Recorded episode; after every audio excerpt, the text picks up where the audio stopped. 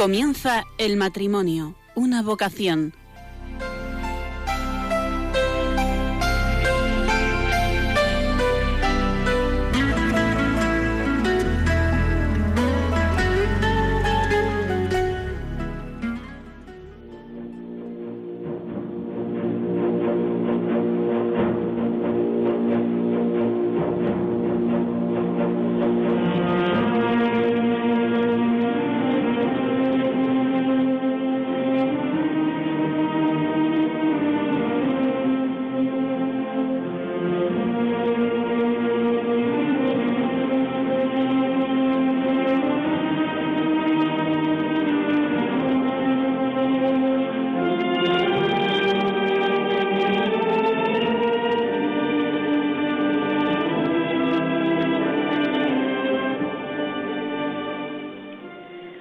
buenas noches, queridos oyentes de Radio María. Nos encontramos en el Salón Gótico del Arzobispado de Valencia para ofrecerles el matrimonio Una vocación, que hemos preparado con mucho cariño para ustedes y para los amigos de Radio María que llenan este Salón Gótico.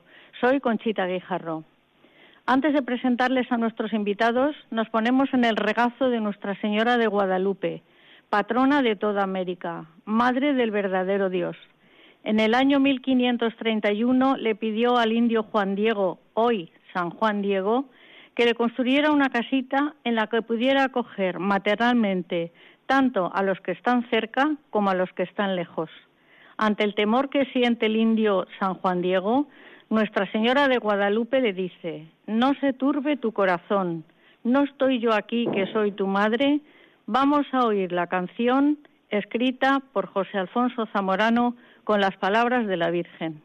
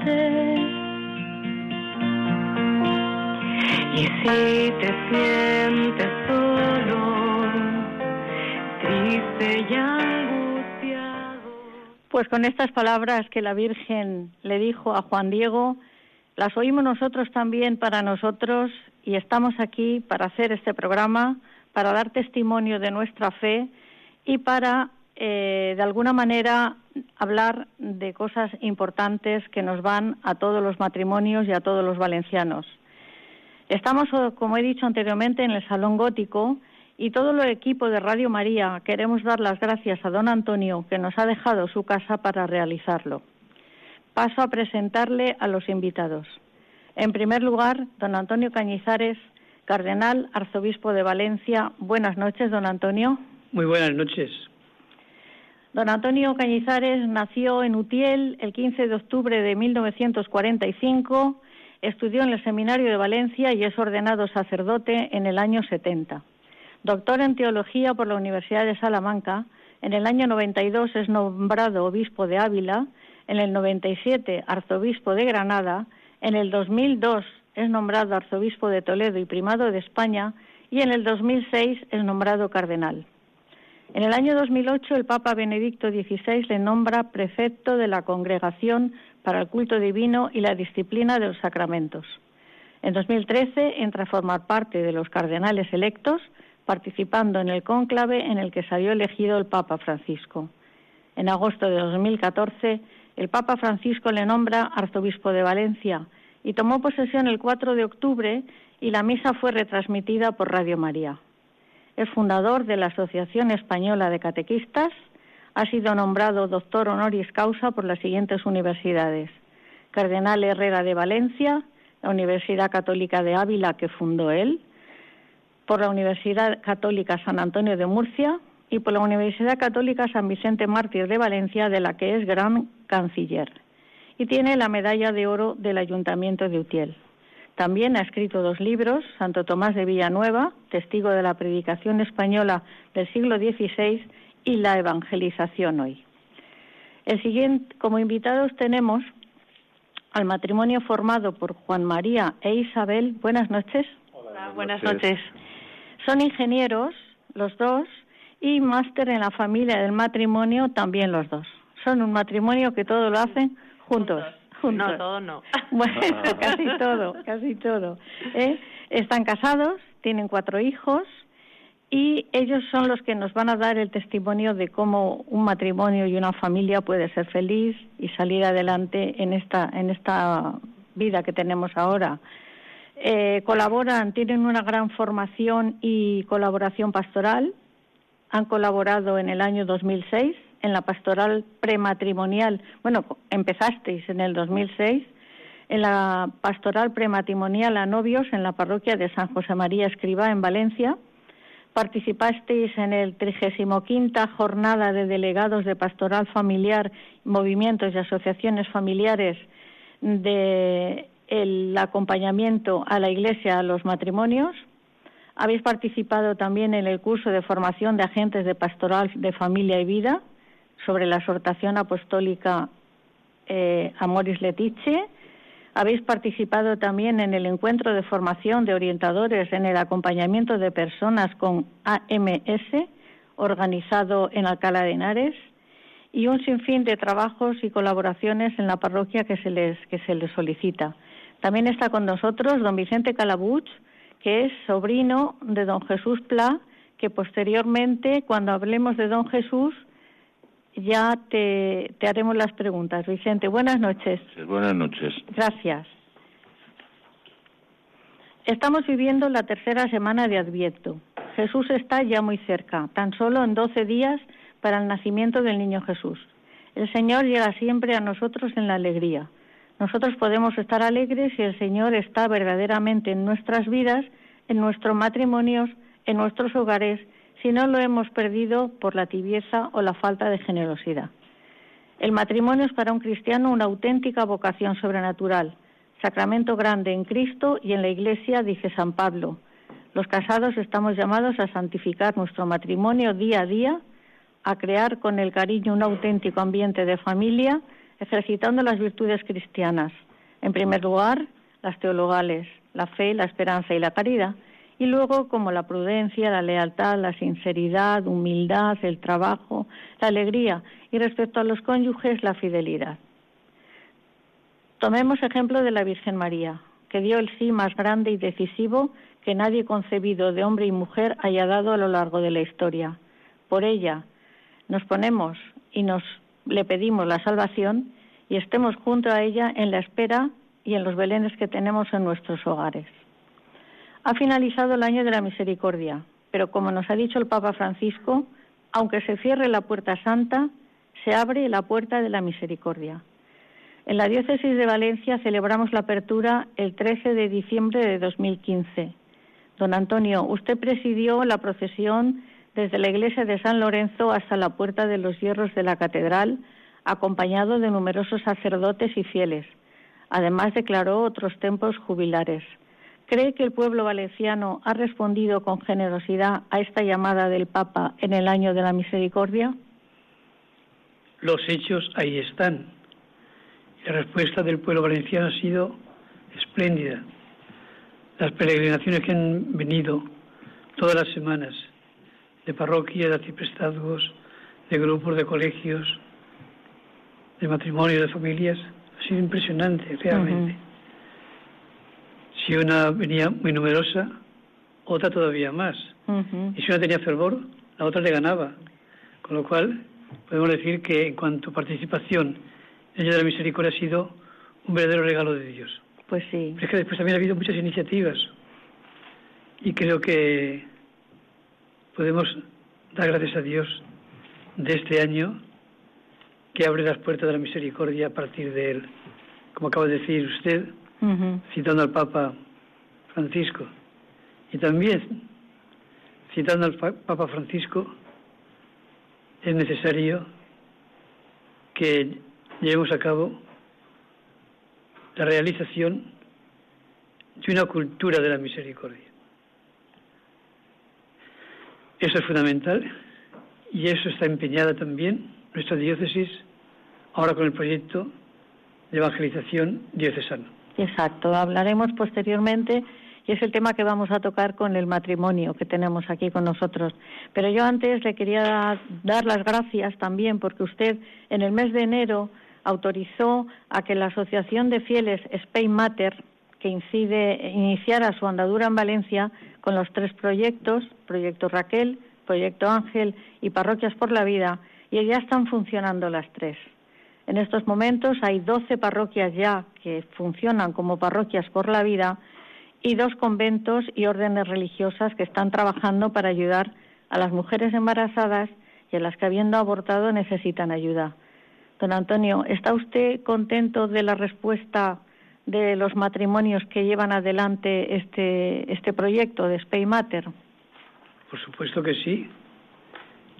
Doy gracias a Dios por la obra que Dios realiza en estos matrimonios, por la respuesta que han dado ellos pero creo que les digo lo mismo que las palabras del Génesis, crecer y multiplicaos, que aumenten el número de matrimonios que suenan estos proyectos. Muy bien. Don Juan Andrés, usted como delegado de Familia y Vida y Defensa de la Vida, pues eh, denos su impresión de cómo va, de cómo va esto. Fíjate, el Día de la Virgen de Guadalupe, que es la patrona de los niños de la Virgen de la Vida no nacida, ¿no? Pues, eh, ¿qué voy a decir yo? Pues bendecir a Dios, ¿no? Ayudante Don Antonio. Realmente, bueno, es un proyecto que empezamos, bueno, con cierta esperanza, pero no pensábamos que fuera tan rápido y también estábamos muy contentos. Hay mucha gente que está preparando el proyecto Raquel, hay más de 40 personas en formación. Eh, proyecto Ángel igualmente, también tiene un buen grupo y después eh, las parroquias por la vida, ya hemos dicho, ¿no? Cada vez se van sumando, pero don Antonio se impulsa a ir más lejos, pues vamos a tomarle la palabra. También, don, también usted, don Antonio, en el mes de marzo, eh, con motivo del Día Internacional de la Mujer Católica, creó usted el premio a la mujer comprometida. Le damos las gracias a tres mujeres, les dio usted el premio, le damos las gracias porque se fije en la mujer comprometida y en la mujer que estamos, pues bueno, dando testimonio de nuestra fe, de nuestro trabajo. ¿Cuál fue el motivo que le llevó a crear este premio? Porque hay que impulsar cada día más la presencia, el papel de la mujer en la Iglesia, como manifestación del Evangelio a través de la mujer y por medio de ella. Mujer comprometida, sois todas, sobre todo sois las madres. Y todo esto tiene que ser reconocido en nuestra sociedad. El verdadero reconocimiento de la mujer está en que se le reconozca como tal, como mujer, sin ninguna ideología. Y por eso lo más grande que Dios ha creado es sencillamente la mujer. Ha hecho a su madre. Exacto. Nació de mujer. Así es. Por eso, en estos momentos creo que la mujer debe ocupar un lugar todavía más destacado dentro de la Iglesia. Es más, ¿qué sería de la Iglesia sin la mujer? Dice que la Iglesia, que la, iglesia la mujer no tiene papeles. ¿Cómo que no?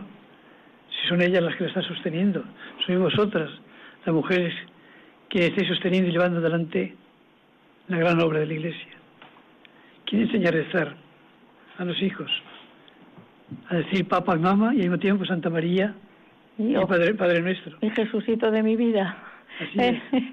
Por eso, eh, y además también, junto a vosotras, se aprende la ternura, la delicadeza, la capacidad de sacrificio, tantas y tantas cosas grandes que tenían las mujeres.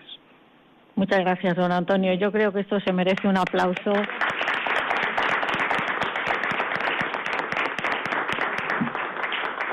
La verdad que es importante sentirse así, sentirse escuchada y sentirse atendida por, por la Iglesia, que es nuestra madre, y esto nos dará pie para pues colaborar en todas las cosas que lleva la Iglesia en, en, marcha, en las parroquias, en donde sea, donde nos llamen. ¿eh?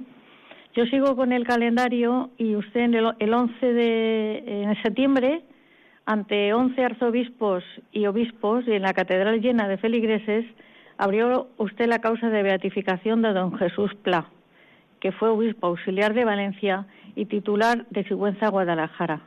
En su discurso, entre otras palabras, dijo de don Jesús, necesitamos en estos momentos cruciales modelos de santidad como el de don Jesús Pla. Don Antonio, resuma usted, por favor, brevemente, desde su, desde su marco de, de cardenal, para nuestros oyentes, cómo era don Jesús Pla. Era un sacerdote de una pieza y un verdadero pastor conforme al corazón de Dios. En todo, don Jesús no buscó otra cosa que hacer la voluntad de Dios, del Padre. Y lo que hizo Jesús, aquí estoy, oh Dios, para hacer tu voluntad. Y don Jesús, me consta, me consta, incluso por conversaciones personales con él, como no buscaba otra cosa que hacer lo que Dios quiere que hagamos. Incluso expresaba esta expresión, él, es que Dios lo quiere. ¿Eh? y, es verdad, Dios quería muchas de las cosas que, que don Jesús impulsó. Yo de él tengo un grandísimo recuerdo que es de agradecimiento, porque junto a él también yo di mis primeros pasos como sacerdote cuando estaba yo en Alcoy y él era obispo auxiliar de Valencia. Y me encargaba muchas cosas. Y le decía, don Jesús, yo no puedo más, eh, tienes razón, estamos abusando de ti. Pero, ya sabes, a los que hacen hay que hacerles más. Claro, y diría, Dios lo quiere. Y así, y así, y a don Jesús también. Muy bien. Incansable, un pastor incansable. Muy bien. Que pedía a todos los sacerdotes ese trabajo, esa dedicación, esa entrega, sin nada a cambio. También era don Jesús admirable en su pobreza, un hombre verdaderamente pobre. Y un hombre además también con grandísimo sentido del humor. Se le llama Jesús de gran poder. Me, me decía él, ¿sabéis cómo me llaman? Jesús de gran poder. Pero su poder era el servicio.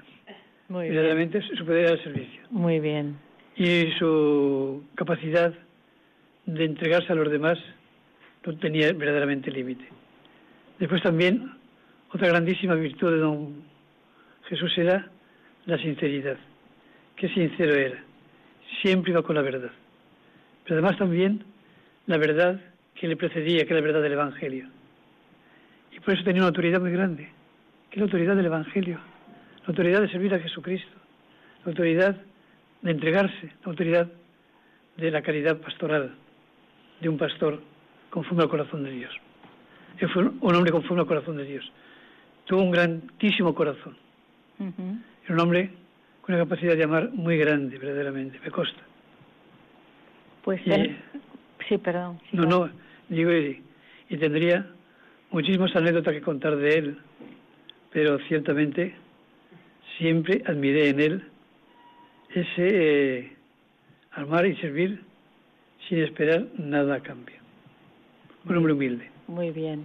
Pues tenemos un privilegio en Radio María y es contar con la presencia aquí en el Salón Gótico del Arzobispado a un sobrino carnal de don Jesús Pla, don Vicente Calabuch. Buenas noches. Buenas noches, Conchita. Usted desde, desde la perspectiva humana, familiar, cotidiana, ¿Qué nos puede decir de, don Jesús Pla, de su tío, don Jesús Pla? Sí. ahondando en lo que estaba diciendo don Antonio ahora mismo, era un hombre dedicado plenamente a hacer la voluntad de Dios y además hacer que los de enfrente la hicieran también. tenía una frase que era lapidaria, el Dios lo quiere, aún tenía una frase mejor que era lo he consultado con el Santísimo y me ha dicho que hay que hacer esto. A ver quién lo discute. Claro, cuando te pedía algo, y eso lo decía a los familiares, a los sacerdotes, a los amigos, a todo el mundo. Cuando él ve una cosa clara, eh, lo primero que hacía es preguntárselo al Santísimo y a ver qué, qué podía decir. Y desde el punto de vista familiar era una persona obsesionada con el bien de la familia, que la salvación de esta generación estaba en la familia. Él con su familia nos ha tenido absolutamente unidos, de hecho aún seguimos reuniéndonos desde, vamos, sobrinos, resobrinos, y más que sobrinos y somos una familia muy amplia. Y él, el amor que le tenía a la familia, lo había recibido de su madre, de su familia. Él era el, el décimo hijo de una familia numerosa, nació el día de Nochebuena, el 24 de diciembre, y eh, todo el mundo pensó que estaba predestinado para hacer algo grande, y de hecho lo hizo y más nadie lo esperamos, la apertura de esta causa canonización, sus compañeros los obispos, todos lo decían. Todos de acuerdo. Yo, yo tengo una frase aquí escrita. Ah, sí, don Antonio, diga. Sí, sí. También yo querría añadir a lo que acaba de decir su sobrino, que agradezco mucho sus palabras, eh, unas notas de él. Efectivamente le decía, lo he consultado con el señor en el sagrario y esto es, yo lo veo claro, yo lo veo claro, veo claro. y yo le decía, don Jesús, muy bien, pero escúcheme. y empezaba a decir, pues no estaba tan claro, chiquet. no estaba tan claro. Tienes, razón, tienes razón. Gracias por decirme esto, que decir un hombre que era capaz de rectificar. No era un cabezón, ni muchísimo menos. Capaz era, un hombre muy, muy humilde. Capaz de escuchar, que es difícil hoy en día. Ciertamente. Y después también don, don Jesús fue un hombre que admiraba también mucho a la mujer. Él solía decir siempre, lo escuché muchísimas veces, detrás de un gran hombre siempre hay una gran mujer. no se equivoca. Muy bien. Pues vamos a hacer un pequeño corte con una, una nota sobre el Adviento mm, cuando queráis. Este tiempo de Adviento nos recuerda que el Verbo bajó del cielo a la tierra para ser nuestro camino que nos llevara a su casa eterna, el corazón del Padre. El Señor cuenta con nuestra colaboración para ayudar a tantos hijos pródigos a encontrar el sendero hacia la casa paterna. Para poder cumplir tan bella misión, Radio María necesita la participación de todos, que pedimos especialmente en nuestra campaña de Adviento y Navidad vuestra oración, compromiso voluntario y donativos. Puedes informarte de cómo colaborar llamando al 902-500-518 o entrando en nuestra página web www.radiomaria.es.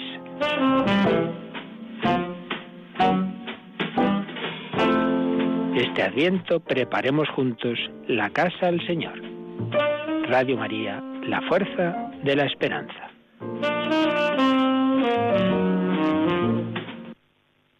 Bueno, pues este consejo que nos ha dado el padre Luis Fernando, director de Radio María, tenemos que llevarlo a la práctica. Y yo ahora tenía aquí una nota, don Antonio, eh, que digo que en estos momentos hay cuatro obispos del siglo XX de la diócesis de Valencia que van camino de los altares. Don José María García Leiguera, don Marcelino Laechea, Fray Luis Amigó y don Jesús Pla todos nacidos en familias cristianas. Y yo tengo aquí una frase que no sé de quién es, que dice, la familia cristiana es el primer seminario. ¿Usted piensa que esto es así? El primero y el fundamental seminario. En la familia donde se cultiva esas virtudes que son fundamentales para ese sacerdote, como es la escucha de Dios, de su palabra, estar atento a lo que Dios quiere. La familia es el lugar donde se aprende a rezar y donde se reza. Si esto no ocurre en la familia, difícilmente después, fuera de ella, se va a aprender a rezar. La familia además también es donde se aprende a amar, a sacrificarse, a ser factor de, paz, de convivencia, de comunión, de perdón. Esto es lo que debe hacer el seminario, ayudar a formar en todo esto el seminario. Claro. Además también en la familia se transmite la fe sin ningún complejo. No da corte, transmitirla. No. Se dice con toda normalidad. Y esto es lo que debe formar el seminario. Por tanto, el primero e imprescindible seminario es la familia. La familia. La familia cristiana. Muy bien, por eso ha convocado usted el encuentro, el proyecto pastoral de evangelización en la diócesis de Valencia, que se aprobó en la Asamblea General del 15 de octubre en la Catedral, con asistencia de todos los párrocos, seglares, órdenes religiosas. En este proyecto hay 18 propuestas pero nosotros esta noche, como el programa es el matrimonio, una vocación, nos vamos a dedicar al punto, al tema 2 y al punto 2.2, que se titula Familia evangelizada y evangelizadora. Y para eso hemos traído a este matrimonio formado por Juan María e Isabel, que son un matrimonio para mí, los quiero mucho, son un matrimonio modelo. Y en ese proyecto usted bueno, usted lo elaboraron entre todos. Si me permite un inciso. Sí. El proyecto culmina en un proyecto diocesano que acaba de publicarse y se está presentando por todas las vicarías. Y en el fondo es una iglesia para evangelizar. Y el ámbito primero y principal de esa evangelización es la familia. Y por eso también, dentro del proyecto diocesano evangelizador, la prioridad de la familia es básica en todo el conjunto. Y a eso hemos de dedicarnos en estos años próximos en los que Dios nos dé la vida para desarrollar su designio, que no es otro de que los hombres reconozcan, le amen, en donde podemos conocerlo y amarlo, su Hijo Jesús. Y por eso es una iglesia para que esto lo transmita, lo viva y lo anuncie con obras y palabras. Y esto es la máxima urgencia que tiene la diócesis de Valencia. Pero eso no es posible sin la familia. Muy bien. Y la familia, cuando usted dice la familia, se refiere al matrimonio, al, hombre y mujer. la, familia considero ciertamente asentada sobre el matrimonio en su verdad. Exacto. Que es el matrimonio indisoluble desde el amor entre un hombre y una mujer, abierto a la vida. Y para siempre. Pues entonces, em, en, este texto yo he, podido ojearlo y se habla de cómo debemos demostrar la belleza del matrimonio, porque mm, a veces no tiene buena fama el matrimonio o la gente habla mal. Y le quiero preguntar a Isabel, ¿cómo mostráis vosotros la belleza de vuestro matrimonio? Bueno, bueno, a ver, lo mostramos como podemos, como todo el mundo. Por esto que dices tú que somos modelo, no somos modelo de nadie, tenemos todo que aprender. Pero tuvimos la gran suerte de, bueno, pues como dice don Antonio, de aprender a, ser matrimonio viendo a nuestros padres. Tuvimos la gran suerte, porque, porque el matrimonio es una vocación, igual que es el sacerdocio, que es los religiosos. Y, y eso hay que descubrirlo, que es una vocación. Y que para llegar a la vocación tenemos que aprender tantísimas cosas que todos los días hay que aprender. Pero es verdad que una vez que lo descubres es una aventura maravillosa, ¿no? El, acompasar nuestros pasos, el caminar poco a poco. Y nosotros lo descubrimos de la mano de San Juan Pablo II. En el máster siempre hablamos de lo mismo, pero es verdad, tuvimos la suerte de entenderlo con la, con la razón para luego vivirlo en la vida. ¿no? Y entonces se contagia, se, se contagia. Yo no es que lo hagamos todo juntos, pero es que somos la mitad el uno del otro, ¿no? Y entonces, pues, cuando hablas a los alumnos o en clase, ves que la gente cree que no es posible un amor así, que no es ideal, ¿eh? Que reñimos, discutimos, que todo hay de todo, porque si no la familia es muy aburrida, pero que, que, que en el fondo llevas un camino, ¿no? Que nos lleva juntos hasta Dios. Exacto. Vais mirando al mismo horizonte los dos. ¿eh? Y tenéis cuatro hijos preciosos que están aquí viendo el programa. Que han venido, ¿eh? sí. Muy bien. Nuestros primeros fans. eh, oye, Juan, y mm, vamos a ver, para llegar a un matrimonio como el vuestro es necesario una formación. Además de verlo en los padres, necesario una formación. Vosotros dais cursillos prematrimoniales. ¿Creéis que es bastante con lo que se da en los cursillos prematrimoniales o hay que hacer un medio máster para llegar a buenos resultados? Bueno, el medio máster según los casos. En principio, en la, mayor, en la mayor parte de los casos, yo creo que no es no es suficiente con lo que estamos haciendo. Llevamos desde desde hace más de 10 años en ello. Por un lado, desde las parroquias, pues damos cursos, cursillos matrimoniales de una semana. En nuestro caso, pues eh, a última hora de la tarde, de lunes a viernes. Hay otras parroquias que lo dan de fin de semana con convivencias y suena un poco a poco aquello. Luego, por otro, por otro lado, a los cursos vienen parejas que, que sin duda se quieren, pero que no tienen un trato habitual con el autor de ese amor, que es Cristo. Entonces, por eso en nuestra parroquia, en la de San José María, no solo les hablamos de la liturgia, de las virtudes, de las dificultades eh, que se van a encontrar en el matrimonio, sino que provocamos el contacto directo de los novios con Cristo y su madre. Empezamos las charlas con el Ave María, después de algunas de las sesiones el párroco mm, les da una meditación eh, delante del sagrario y se dirige a ellos y se dirige a nuestro Señor Jesucristo para provocar ese ese encuentro de los novios directos con, con, nuestro Señor y eso lo consideramos importante porque así desvelamos la presencia real de Cristo delante de los novios. En cualquier caso, para muchas parejas una semana es muy poco y de hecho algunas piden continuar eh, de alguna forma. El sacramento de la comunión viene precedido de dos años de catequesis, el orden sacerdotal viene precedido de unos cuantos años en el seminario y sin embargo, para algo tan importante como el matrimonio, pues pensamos que debería establecerse una formación que al menos garantizase que las parejas tomen conciencia de ese amor de donación que Dios nos ofrece en el matrimonio católico. Y lo que es más importante, que las parejas lleguen al matrimonio tratando y haciendo partícipe a Dios de ese compromiso que voluntariamente están adquiriendo el día de su boda. Entonces, eso pues no lo conseguimos en una semana.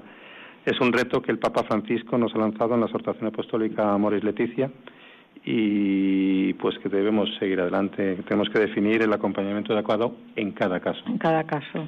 Se va, se va mm, don Juan Andrés o don Antonio, se va a organizar algo más extenso a, raíz de esta. Sí, pues precisamente el día 20 se presenta el Vademecum de la Pastoral Familiar Post Amoris Leticia. ¿eh? Será don Antonio, si Dios quiere, con nosotros. Vamos a tener a uno de los autores, don Juan José Pérez Soba y bueno, efectivamente las tareas son casi casi inabarcables, ¿no? Hay muchísimo que hacer, ¿no? Te damos cuenta pues que, prácticamente estamos empezando. Pero sí, es muy importante, sobre todo aquí en Valencia sí que hay experiencias de acompañamiento durante dos años, ¿eh?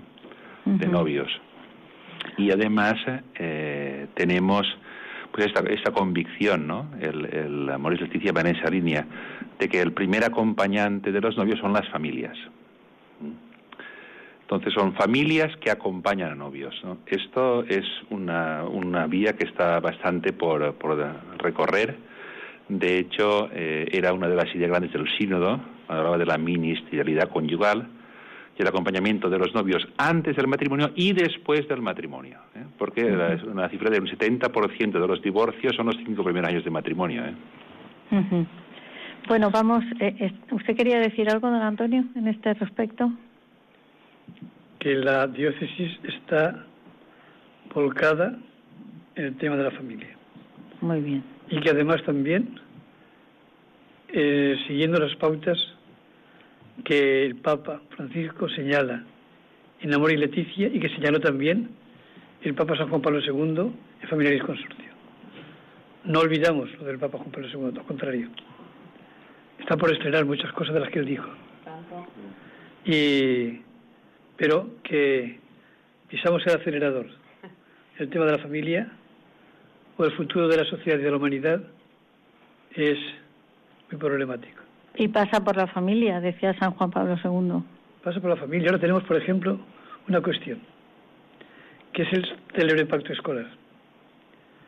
Pacto escolar, vayamos a lo que dice la Constitución. Me decía don Adolfo Suárez, el artículo 27 le dije a mis representantes, ahí no cedéis en nada. ¿Por qué? Porque ahí está la cuestión fundamental. ¿Quién educa? ¿El Estado o la familia? Dice, si dejamos que sea el Estado y no la familia, se hunde toda nuestra sociedad, no habrá democracia, no habrá futuro tampoco para nuestra sociedad. Y por eso se redactó ese artículo que motivó que algunos de los que estaban en la mesa de trabajo de, para elaborar la Constitución se marcharon. Pero don Adolfo Suárez, gracias a él, consiguió. Eh, no, no cedió en este punto, porque es la clave de la familia, realmente la familia.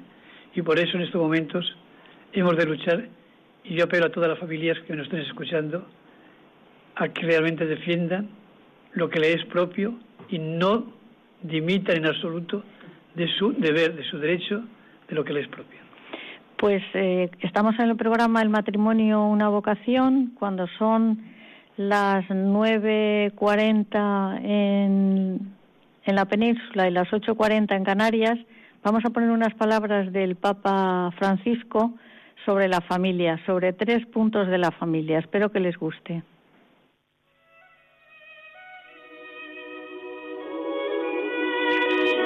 Tres facetas que marcan la vida familiar la fiesta, el trabajo y la oración. Comenzamos por la fiesta, que es un invento de Dios. El libro del Génesis nos dice que al final de la creación Dios contempló y gozó de su vida.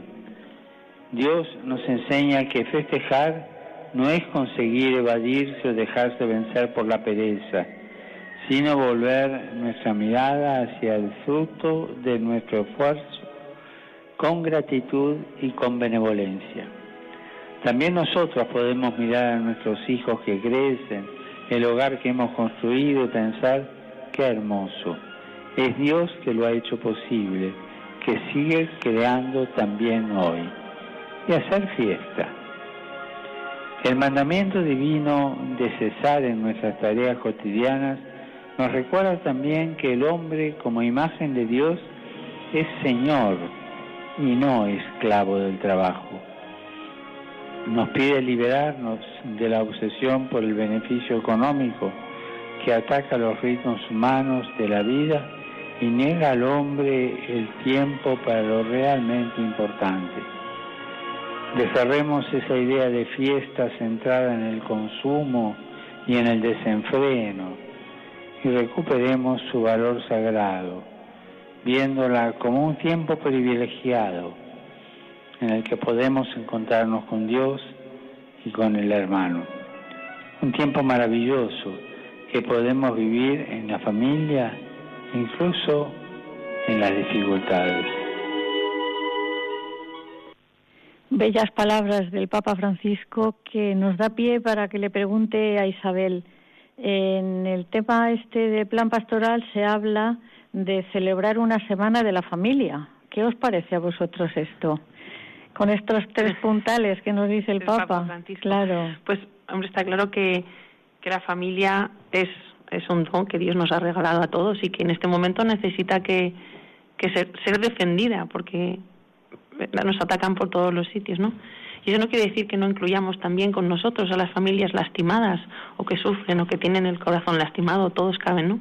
Y entonces, pues sería fenomenal, igual que hemos hecho la Semana por la Vida en la parroquia de San José María, que antes has comentado, unidos al proyecto Spay Matter, pues tuvimos una semana que nos concienciaron a todos que teníamos que trabajar activamente por, por hacer la defensa verbalizada y, salir al mundo, ¿no? A contar que es necesario, pues sería fantástico que hiciéramos lo mismo, pero para eso solo basta con que salgamos todos juntos, ¿no? Es decir, que tenemos la suerte de ser muchos, de tener a nuestros hijos que nos acompañan, que ellos quieren que, vayamos con ellos y, bueno, pues hacer, o sea, tras, tras, tras salir de nuestras fronteras, de nuestras casas, ¿no? Y abrir nuestras casas a todo el mundo y nuestra casa es la parroquia, está claro. Y ahí podríamos hacer un montón de de actividades donde demostrar que es posible querer así, ¿no? ¿Y cómo haríais, por ejemplo, el domingo? ¿Cómo santificaríais el domingo en vuestra familia? La misa. ¿Lo, digo yo? Pues nosotros, bueno, mira, ya lo hacíamos así con mi padre, ¿no? Y Juan con los suyos. Pues el domingo nos acostumbraron desde pequeños a que hay que programar la misa, que es el día, es el momento central del domingo. Y bueno, nosotros lo hemos hecho que sí con nuestros hijos y la cuestión es que aún conseguimos que quieran venir con nosotros los domingos y ya son gente grande, son 24, 22 años. Bueno, la verdad es que nosotros nos acoplamos cuando hay que estudiar, ¿eh? Si hay que cambiar la hora de la misa para no romper los estudios, pues nosotros... Y una vez que tenemos eso fijado, pues ya el domingo sale solo. Siempre hay que tener un pequeño postre, aunque sea una pastillita de chocolate para celebrar que es domingo y que celebramos, pues que estamos todos juntos y luego pues pues por ejemplo es el, el, momento que el domingo no tenemos asignado el friegaplatos ninguno pues lo hacemos todos juntos y es el momento de rezar el, rosario no esas otras prácticas mm, que, que, que desde pequeñitos nos lo, nos lo enseñaron y, y bueno, pues ganamos juntos la indulgencia del domingo, ¿no? El rosario. Comer todos juntos. claro. Bueno, las prácticas que dice Isabel, los domingos de Adviento, ahora en San José, pues los siete domingos de San José, procuramos rezarlos juntos. Bueno, pues después de cenar es un buen momento para muy bien. Antes de cada uno irse a su sitio. Hacer tertulias después de la, de la cena, contando cómo ha ido el día, porque... el, domingo es... Eso se intenta todos los días por la noche. el domingo, el domingo, por supuesto, la, la charla de después de comer es más larga y hacer, un, yo que sé, un deporte juntos, salir de excursión. Es tener imaginación y que ellos propongan cuando pueden, también nosotros aceptar sus planes. Claro. No sé. Y por último, Juan, esta va para ti. Mm, ¿Consideras oportuno tener un director espiritual para ordenar la vida dentro del matrimonio y la educación de los hijos en la fe? Por, por, supuesto. La figura del director espiritual ha sido vivamente recomendada por santos como Santa Teresa, San Juan de la Cruz, San Pedro de Alcántara, antes San Juan Casiano y más recientemente San Juan Pablo II y San José María Escribá, entre otros. Lo han recomendado muchos santos.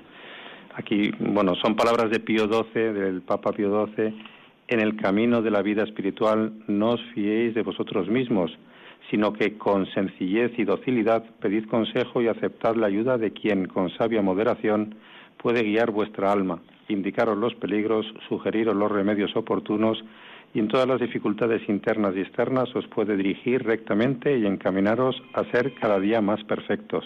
Bueno, pues pues más, claro, ¿no? Yo creo que más claro agua. Entonces, hoy, hoy en día, eh, cuando tenemos un problema médico, pues acudimos al especialista. En las empresas está de moda el coaching. Hay gente que tiene su personal trainer. Pues, pues en el tema de la dirección espiritual, que, que, menos que tener un director espiritual que nos ayude en algo tan importante como es nuestra relación con Dios. Muy bien. Don Antonio, ¿le parece bien la idea de este matrimonio? Colosal. Pero además también yo exhortaría a todos a que tengan ese director espiritual. Y digo director espiritual, no simplemente acompañante, director espiritual que dirija, que dirija por, realmente por discerniendo por donde Dios quiere que sigamos nuestro camino. Eso es fundamental. Así podremos avanzar, si no, nada. Si no, mal consejero es uno mismo, de, un propio de uno mismo. Pues volvemos con don Antonio al año de la misericordia, y quería comentarle que la pastoral penitenciaria del arzobispado ha abierto un piso para acoger a las reclusas en tercer grado dentro del proyecto de acogida para las mujeres Antonia María de la Misericordia. El próximo día 22, Radio María, vamos a ir allí a retransmitir el rosario de las 9 y 25 de la mañana. Y el 16 de noviembre también se ha abierto un hogar del Padre Jofre para acoger a 11 reclusos que están también en tercer grado. Don Antonio, esto ha sido un gesto muy importante del arzobispado y creo que no es conocido suficientemente por la sociedad porque, mm, no sé. Desde hace algún tiempo la diócesis viene trabajando en este campo de la reinserción de los presos.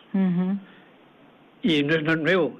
Estas dos residencias no son nuevas hay otras más también, pero la Iglesia está ya presente. Hay que ayudarles realmente a esta reinserción. Y para eso hay que cogerlos. Y la Iglesia ha de ser el ámbito donde uno se sienta verdaderamente en su casa, en su hogar, la acogida. Es fundamental dentro de una iglesia evangelizadora. Que nadie se sienta extraño, al contrario, que todos se sientan dentro de ellas integrados y presentes como que es realmente su propia familia. Es lo que hacen estos pisos. Pues sí. También he leído en, en Paraula que ha visitado Valencia el padre Andrea, uno de los representantes de la comunidad del cenáculo, y que reunidos en la iglesia de San Juan de la Ribera y ante jóvenes rehabilitados y familiares, dijo usted, tenemos mucha necesidad de que vengan a Valencia para ayudar a los jóvenes y familias. Don Antonio, ¿va a ser posible que la comunidad del cenáculo abra sedes aquí en Valencia para la rehabilitación de las personas con dependencias? Dios lo quiere. Y si Dios lo quiere, no Pues hemos ya- de poner ninguna dificultad. Pues está claro, don Jesús por- Plan nos va a ayudar desde por- arriba. por- por parte de la diócesis ya tenemos cuatro ámbitos ideales para estas eh, comunidades del cenáculo de la Madre Elvira Mm, y esperemos que muy pronto pueda ser ya una realidad en medio nuestro. muy bien. Algunas ya es para entrar directamente y, y pienso que como Dios lo quiere, Él mismo nos está ayudando para que esto sea posible. Pues muchas gracias. Y por último, decirle a los oyentes de Radio María de Valencia que el día 30 de diciembre el señor cardenal don Antonio nos convoca a celebrar la fiesta de la Sagrada Familia a las seis de la tarde en la Catedral. Familias valencianas, os esperamos a todos el 30 de diciembre a las seis de la tarde en la Catedral. Que no Y- falten, que no falten. Los esperamos. Y esto no son palabras, es que es verdad, los esperamos. Y será, también un grandísimo testimonio. Es un día, no es un domingo este año, un día dentro de la semana.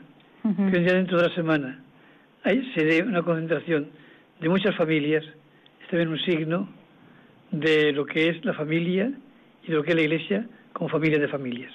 Muy bien, pues el tiempo se nos acaba y el equipo de transmisiones formado por Fernando, Ángelo y Ramón, le queremos dar las gracias, y yo misma, por dejarnos utilizar su casa para hacer este programa y esperamos poder volver el año que viene. Don Antonio, si usted nos sigue invitando. Tan largo me lo fiáis, el año que viene. No, pues cuando usted quiera, usted cuando usted siempre, quiera. siempre que quieran ustedes. Bueno, pues a ver si en mayo, que es el mes de la Virgen, hacemos otro programa monográfico sobre la Virgen o sobre, ya veremos, lo pensaremos. De acuerdo. Muchas gracias, don Antonio. A ustedes. Don Juan Andrés, muchísimas gracias por su compañía, su apoyo, su presencia, que me he olvidado presentarle a usted al principio. Pido disculpas, pero es el, el ¿cómo se llama ahora? La Comisión de Familia y Defensa, Delegación, delegación de Familia y Defensa de la Vida. Y un voluntario de Radio María que siempre está a nuestra disposición. Eh, Isabel y Juan María, muchísimas gracias por vuestra presencia, por vuestra ayuda, Ah. vuestro testimonio. A vosotros Gracias por a habernos vosotros. invitado. Salvador, muchísimas gracias por esa experiencia. ¿Nos quieres contar algo más de, de tu tío? Nos quedan un par de minutos. Sí, bueno, gracias a vosotros por haberme invitado y para finalizar una anécdota destacando la pobreza de don Jesús, que a pesar de que podía tener eh, motivos para poder disponer, incluso quería ser más pobre que los pobres.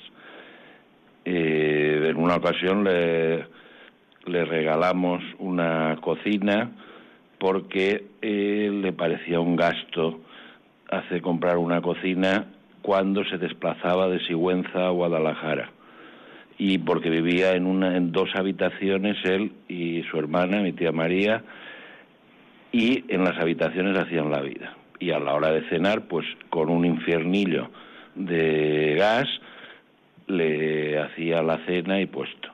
Entonces aquello en remedio regaló la cocina y allí tuvo la cocina. Y al día siguiente ya no estaba la cocina Dice, es que han venido las hermanas de no sé dónde que no tenían cocina y a ellas les hace más falta que a mí.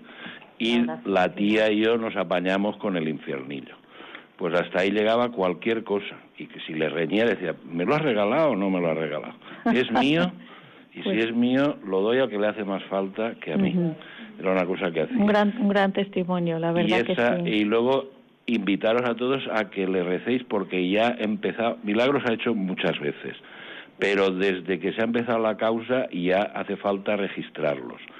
Y hay milagros registrados. Y podéis rezarle a don Jesús Pla para pedirle milagros y que corra la causa de beatificación. Venga, a por ello. ¿eh? Y agradecemos también al público, de los voluntarios, amigos que han venido al programa y que nos da mucho, pues eso, nos da mucho ánimo ver aquí el salón gótico lleno de personas. Muchísimas gracias y hasta el próximo programa. ¿eh? Y ahora vamos a rezar una oración a la Virgen que es la que la Madre Teresa de Calcuta hizo para la familia. Padre Celestial, nos has dado un modelo de vida en la Sagrada Familia de Nazaret.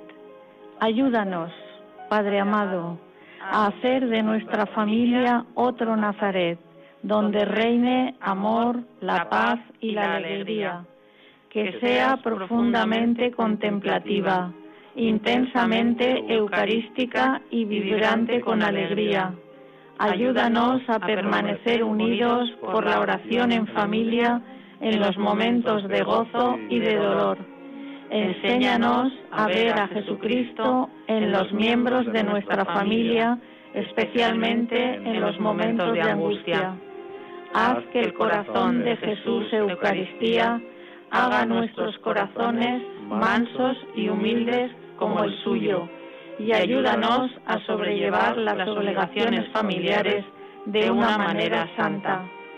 Haz que nos amemos más y más unos a otros cada día, como Dios nos ama a cada uno de nosotros, y a perdonarnos mutuamente nuestras faltas, como tú perdonas nuestros pecados. Ayúdanos, oh Padre amado, a recibir todo lo que nos das y a dar todo lo que nos quieres recibir con una gran sonrisa. Inmaculado Corazón de María, causa de nuestra alegría, ruega por nosotros. Santos ángeles de la guardia, permanecer a nuestro lado, guiadnos y protegernos. Amén. Y ahora, queridos oyentes, les dejamos con nuestros compañeros de informativos y les emplazamos para el día 9 de enero que tendremos el siguiente programa. Buenas noches y muchas gracias.